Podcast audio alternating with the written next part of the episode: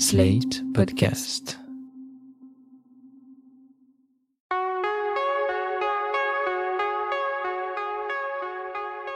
Je m'appelle Thomas Messias, je suis un homme blanc, cisgenre, hétérosexuel, et je dis qu'il est peut-être temps, vu le nom de ce podcast, de parler enfin de mansplaining, ou de m'explication, si vous n'aimez pas les anglicismes.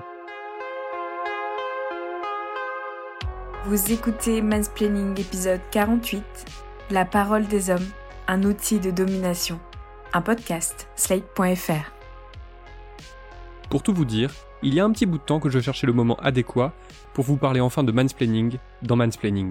Or, il se trouve que la date de sortie de cet épisode, c'est-à-dire le 28 octobre, coïncide avec l'apparition d'une BD en partie consacrée au sujet. Elle s'appelle M'explique pas la vie, mec, et c'est le fruit du travail de Blachette, dont vous connaissez peut-être le compte Instagram, et de Rokaya Diallo, journaliste et militante qu'on ne présente plus. C'est un guide pratique, léger mais plein d'exemples concrets, qui recense l'une après l'autre les petites oppressions que les hommes font subir aux autres catégories de personnes, les femmes en tête. On y parle mansplaining, manterrupting, manspreading, culture du viol et compagnie. Cet épisode n'entend pas faire un tour d'horizon exhaustif des sujets traités dans le livre, puisque ça prendrait des heures et des heures. Aujourd'hui, je voudrais simplement me concentrer sur la prise de parole, sa confiscation, et la façon dont elle concentre les rapports de domination qui existent partout dans le monde. J'ai eu le plaisir et l'honneur de pouvoir m'entretenir avec Rokaya Diallo, par téléphone, Covid-19 oblige. Je suis admiratif du travail qu'elle fournit, que ce soit dans son podcast Kif Taras, qu'elle coanime avec Grace Lee, dans ses différents livres, dont l'indispensable La France tu l'aimes ou tu la fermes, ou encore dans les éditos qu'elle signe depuis quelque temps pour le Washington Post. En la lisant et en l'écoutant, je ne cesse d'apprendre des choses, que ce soit par les réflexions qu'elle mène, ou par la façon dont elle défend ses réflexions face à des opposants souvent hargneux, voire haineux. Pardon si ça fait un peu fanboy, mais Rokaya Diallo subit régulièrement des attaques si choquantes par leur sexisme et leur racisme qu'il me semblait important de contribuer à rétablir un peu l'équilibre en disant à quel point elle me semble aujourd'hui importante dans le paysage médiatique et intellectuel français. Parce que j'ai envie que ce podcast s'adresse à toutes et à tous, y compris à des personnes qui n'ont jamais eu l'occasion de réfléchir à ces sujets, j'ai d'abord demandé à Rokaya Diallo de me donner sa définition du mansplaining. Pour moi, le mansplaining, c'est vraiment la situation dans laquelle se trouvent euh, souvent des femmes, des hommes qui ont une expertise moindre qu'elles ou pas du tout d'expertise, leur expliquent des choses qui relèvent de leur champ de compétences avec l'assurance qu'ils vont leur apprendre quelque chose ou qu'ils ont quelque chose à apporter alors que c'est pas du tout démontré. J'ai deux petits exemples à vous proposer, qui sont tous les deux issus d'une de mes séries préférées de ces dernières années, Silicon Valley. Je ne suis pas certain que beaucoup d'épisodes de cette série passent le test de Bechdel, car l'immense majorité des personnages sont des hommes, mais ça n'empêche pas la série d'avoir développé des réflexions intéressantes, en plus d'être toujours drôle, sur les masculinités dans la tech et sur la façon dont les femmes sont traitées dans ce milieu. Dans Silicon Valley, il y a Erlich Bachman, qui est un cuistre absolu et un total imposteur, même si évidemment, il s'en défend. Écoutez-le parler de mansplaining, ou plutôt de m'explication, VF oblige, à ces deux interlocutrices féminines consternées qui essayent à raison de le dégager définitivement de leur société. Il y a un déséquilibre de genre ridicule dans le domaine du capital risque en ce moment, et je peux vous aider à naviguer au sein de cette culture masculine toxique qui est en train d'envahir notre douce île féministe. Par exemple, il existe ce qu'on appelle la m'explication. Est-ce que vous connaissez? On sait ce que c'est la La m'explication. m'explication, c'est quand un mec explique avec condescendance quelque chose à une femme qui sait déjà parfaitement de quoi il parle. Il y a un autre exemple dans le tout dernier épisode de la série, avec cette intervention de Jared, l'homme à tout faire tellement bien intentionné, à destination de Monica, la seule femme de la bande. Tout finira par être dévoilé. La violence pure deviendra la seule vraie base du pouvoir. Épargne-nous ton petit délire apocalyptique façon planète déserte, Frank Herbert. Frank Herbert est un auteur connu pour sa série Dune. Je sais très bien qui est Frank Herbert. Oh, je suis désolé, est-ce que c'était sexiste? Erlich, Jared, deux visages du mansplaining. Tous deux savent que ça existe, mais le premier a mis son déguisement de féministe pour tenter de sauver sa place, sauf que l'armure s'est vite fendue, tandis que le deuxième, malgré tous les efforts qu'il tente de faire pour prendre soin des gens qui l'entourent et pour s'améliorer en permanence, ne peut pas s'empêcher de mansplainer sa collègue. Le mansplaining s'accompagne souvent du manterrupting, et c'est de nouveau Rokaya Diallo qui nous en donne sa définition. Alors le interrupting, c'est euh, cette euh, incapacité à prendre la parole d'une femme au sérieux et donc de couper la parole de manière euh, plus ou moins systématique sans la laisser en fait poursuivre son raisonnement, poursuivre sa phrase, parce qu'on estime en fait que ce que va dire, euh, parce que donc l'homme en question qui, coupe la parole, estime que ce qu'il a à dire est plus important et que, le propos qui est développé par la femme ne mérite même pas d'aller jusqu'à jusqu'à son terme. Voilà un double phénomène qui touche toutes les femmes, et Rokaya Diallo le connaît particulièrement bien, elle qui en est souvent victime sur les plateaux télévisés où elle est invitée à intervenir.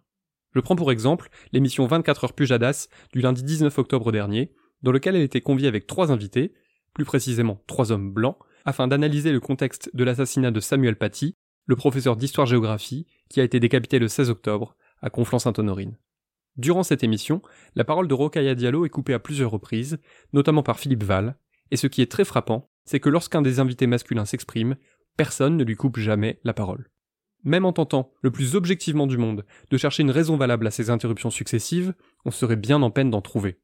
Par exemple, couper quelqu'un qui monologuerait depuis une demi-heure, ou qui ne ferait qu'énoncer des banalités ou des contre-vérités, ce serait normal. Mais Rocaille Diallo livre un discours construit et sensé, en fournissant qui plus est des réponses d'une durée raisonnable. Lorsque Philippe Val l'interrompt encore une fois, écoutez comment Rocaille Diallo prend le temps de mettre les points sur les i et d'expliquer pourquoi il faut la laisser terminer. Donc on a quand même vécu un régime d'exception pendant deux ans où des enquêtes ont été menées. Oui, il n'y a pas eu de mort, hein, on s'en est bien sorti. Hein. Nos libertés d'aller et de venir n'ont pas été atteintes. Non mais je, juste une petite incise. Bah, je vous avais dit des choses avec lesquelles je n'étais pas d'accord, je vous ai écouté, je vous, je vous, serais très reconnaissante de me, laisser, développer ma pensée. Bah, vous ne m'écoutez pas, vous m'interrompez en fait parce que vous n'êtes pas d'accord avec moi. Ce que je vous dis, c'est que, on a vécu, oui, bah, si vous commentez chaque mot, effectivement, je ne vais pas réussir à développer ma pensée, c'est compliqué. En plus, on est sur un sujet extrêmement sensible, donc euh, je pense que c'est important de s'écouter de manière sereine. Tout cela est fait avec un mélange de calme et d'autorité dont j'aimerais vraiment savoir faire preuve au quotidien. D'ailleurs, notez bien que Rokaya Diallo ne stigmatise aucunement les femmes qui ne parviendraient pas à rester aussi tempérées qu'elle face aux micro-agressions pratiquées par les hommes. Bah, disons que moi j'ai cette chance d'être d'un tempérament plutôt calme et posé. Et du coup, cette euh, caractéristique, c'est un atout dans le domaine dans lequel j'exerce. Après, moi, c'est vrai que j'ai pas envie d'accabler les personnes qui peuvent euh, perdre leurs moyens ou se laisser submerger par les émotions, en tout cas faire preuve d'émotion, de colère, etc. Parce que je pense que c'est légitime en fait. D'être interrompu sans cesse, c'est hyper agaçant. Et je comprends qu'on puisse s'énerver, donc j'ai cette chance-là de pas m'énerver rapidement. Je prends l'exemple du débat Royal-Sarkozy qui a eu lieu avant le second tour de la présidentielle 2007. Indignée, le rouge aux joues, la candidate PS y exprimait sa colère face aux propos du candidat UMP, qui choisit alors de l'attaquer justement là-dessus? Un mélange de pure condescendance et de stratégie politique qui a visiblement porté ses fruits. Non, Monsieur Sarkozy, tout n'est pas possible dans la vie politique. Tout n'est pas possible. Ce discours, cet écart entre le discours et, les actes, surtout lorsqu'il s'agit d'enfants handicapés, n'est pas acceptable. et je suis très en colère.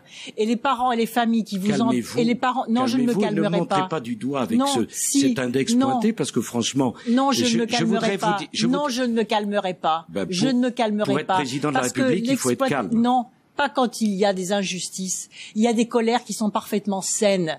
Tout le monde ne peut pas adopter la ligne de conduite de Rocaille Diallo. C'est une question de personnalité, et puis aussi, ça se travaille. Pour garder son sang-froid et continuer d'avancer, elle a sa propre méthode. Et je pense que le fait de ne pas m'énerver contribue à l'agressivité de la personne qui est en face, parce qu'en fait, euh, bah, elle va me disqualifier sur ça, même si je pense que ce serait pas un bon motif pour me disqualifier. Donc moi, je suis dans un cadre professionnel et je m'exprime de manière professionnelle. Donc quand je m'exprime publiquement, j'ai à cœur de m'adresser à un public et donc de leur délivrer des informations. Et le fait d'être concentré sur cet objectif, donc de me dire je m'exprime pour donner une information, c'est qu'en fait, j'arrive à ne pas perdre le fil parce que j'ai un objectif précis. Et du coup, je souligne effectivement les interruptions parce que euh, c'est important en fait de montrer aux personnes qui nous regardent, aux personnes qui participent euh, à l'échange, ce qui est en train de se produire, c'est-à-dire qu'on m'interrompt particulièrement pour X raisons, mais en même temps, je ne l'arrête jamais ce genre de situation dans ma vie privée. C'est-à-dire que moi, j'ai euh, autant sur un bateau télé, je fais preuve de patience parce que j'estime que je suis dans, dans le cadre d'une mission professionnelle, mais dans ma vie privée, je veux dire, ça, ça ne dure pas deux secondes. On vit actuellement dans un système où, quoi qu'elles fassent, les femmes sont perdantes, a fortiori si elles sont racisées, ou si, au hasard, elles sont de confession musulmane. S'énerver, c'est perdre. Quitter un plateau, c'est perdre. Et ce que fait admirablement bien Rokaya Diallo, et c'est une piste qu'on peut tenter de suivre, c'est de se concentrer sur les idées, sur le message qu'elle veut faire passer. Cela ne veut pas dire pour autant qu'elle sorte 100% gagnante ou 100% contente de sa prestation à chaque fois. Voilà ce qu'elle m'expliquait par exemple à propos de son échange avec Philippe Val. En la coupant de la sorte, il l'empêche plus ou moins consciemment de construire sa pensée, si bien qu'à la fin, c'est elle qui finit par s'en mêler les pinceaux. Ce qu'il a gagné, en fait, ce qu'il a réussi à me faire faire, c'est dire une fausse information, dire une contre-vérité, parce qu'en fait, à force de m'interrompre, je me suis perdue. C'est en fait ce qui est compliqué dans le mind interrupting, et surtout quand il arrive de manière successive. On adopte une logique, en tout cas, moi, c'est ce que je fais. On essaie de souligner le phénomène qui se produit, mais en même temps, on essaie de poursuivre une, réflexion claire. Et là, euh, j'ai pas, j'ai pas réussi à, à, dire exactement ce que je voulais dire. Il y a une question que je me pose toujours quand j'observe ce genre de mécanisme. Qu'est-ce qui se produit dans la tête des hommes quand ils tentent de minimiser l'expertise des femmes en leur coupant la parole et ou en leur expliquant ce qu'elles savent pourtant mieux qu'eux? Voilà une explication à travers l'exemple de Philippe Val. J'ai l'impression qu'il estime que ce que j'ai à dire n'est pas suffisamment intéressant pour qu'il ait besoin euh, d'entendre la suite. C'est-à-dire que j'ai l'impression qu'il est, il qu'il est tellement convaincu du fait qu'il sache ce que je vais dire qu'il se dit qu'il n'a pas besoin de m'écouter euh, développer parce que ce qu'il a à dire est beaucoup plus important. Donc il y, a, les deux, il y a à la fois du interrupting et du mansplaining, c'est-à-dire qu'à un moment donné, il essaie de m'expliquer quelque chose en me disant quelque chose de faux sur la Constitution et moi, je suis obligée de lui redire qu'en fait, il ne s'agit pas de la Constitution de l'article 16, mais d'un décret de 1955. Mais c'est fou parce que je dis que je travaillais sur le sujet, il m'interrompt en me donnant une fausse information, et à plusieurs reprises, et quand je reproche de m'interrompre, je sens de l'agacement, quoi. J'ai l'impression que je souligne quelque chose qui ne mérite pas d'être souligné parce qu'il n'y a pas de problème, en fait. Pour lui, il n'y a pas de problème. Oui, mais alors, quand il se comporte comme ça, est-ce que Philippe Val, votre collègue en réunion, ou votre oncle pendant un repas de famille, se rendent compte de ce qu'ils font? Mais je pense qu'ils s'en rendent pas du tout compte. C'est-à-dire que non seulement ils s'en rendent pas compte, moi j'ai souvent euh, des gens qui me disent non mais c'est quand même le débat, on s'interrompt, c'est comme ça, euh, c'est le débat, sauf qu'en fait c'est toujours moi qu'on interrompt. Donc euh, tout le monde peut dérouler et puis moi je suis la personne qu'on interrompt le plus. Ils s'en rendent pas compte et je pense qu'il y en a qui s'imaginent que c'est vraiment de ma part une forme de stratégie de communication, de dire que je suis interrompu plus que les autres et qu'en fait j'en fais des caisses alors qu'il n'y a absolument pas lieu de s'émouvoir quoi. Et je pense qu'ils ne s'en rendent pas du tout compte parce que s'en rendre compte ça voudrait dire euh, reconnaître les logiques de domination et reconnaître de quel côté ils sont.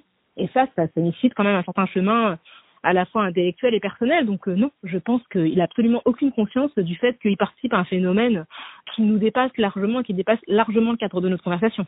On en revient à un problème récurrent, quel que soit le sujet. Parce qu'ils n'ont jamais eu besoin ou envie d'y réfléchir, les hommes n'ont souvent pas conscience d'être privilégiés et de faire partie d'un système qui empêche les femmes et certaines minorités de s'exprimer ou de disposer librement de l'espace auquel elles ont droit. Il y en a qui savent très bien ce qu'ils font, qui sont conscients des mécanismes de domination et qui en usent sciemment, comme Nicolas Sarkozy dans l'exemple donné un peu plus tôt, et puis il y a ceux qui tombent véritablement dénus, décontentes de leur expliquer à quel point tout est déséquilibré, et à quel point eux-mêmes contribuent à ce déséquilibre. Oui mais alors, y a-t-il encore un espoir de faire évoluer ces gens-là? Ces hommes adultes qui sont tombés dans la marmite à privilèges quand ils étaient petits et qui refusent de l'admettre? La réponse de Rokaya Diallo est on ne peut plus claire.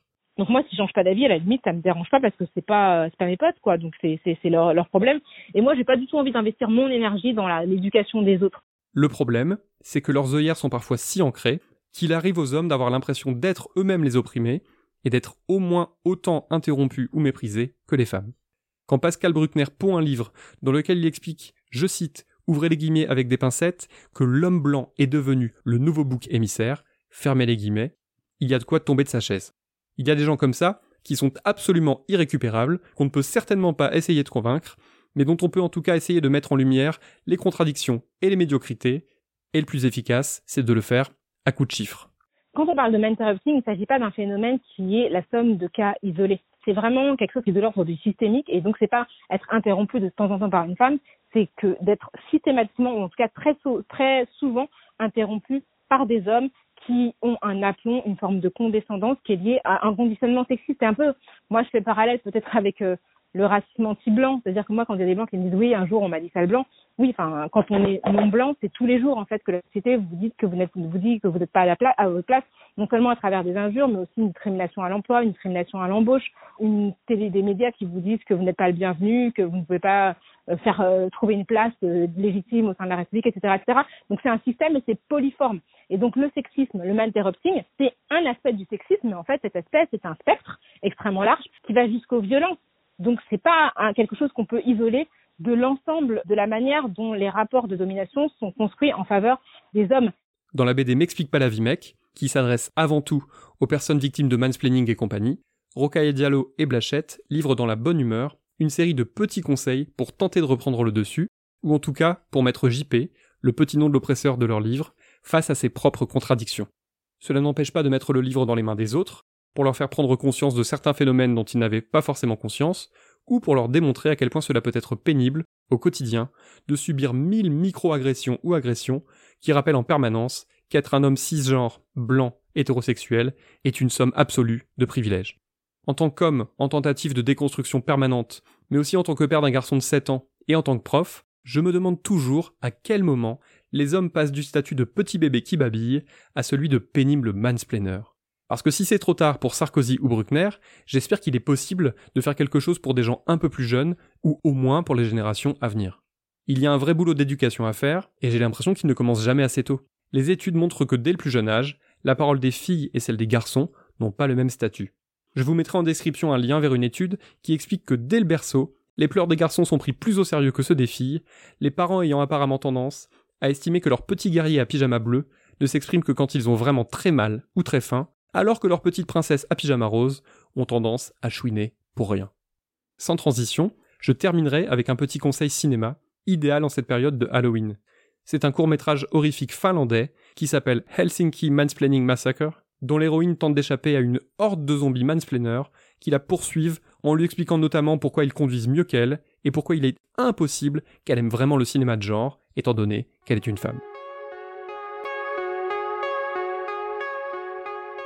Voilà, c'était l'épisode 48 de Mansplaining, un podcast proposé par Sled.fr. Merci à Aurélie Rodriguez et Benjamin Ours. Si vous avez aimé ce podcast, n'hésitez pas à le dire en nous couvrant d'étoiles partout où vous le pouvez, 5 de préférence, et en en parlant le plus possible autour de vous. Toutes vos remarques et vos questions sont les bienvenues à l'adresse suivante mansplaining at. Vous pouvez aussi me contacter via Twitter ou Instagram, mes messages privés sont toujours ouverts. Toutes les références aux articles, œuvres, vidéos citées se trouvent dans la description de ce podcast. J'espère que vous allez bien, faites attention à vous et aux autres, n'oubliez pas de mettre correctement votre masque, et à dans 15 jours.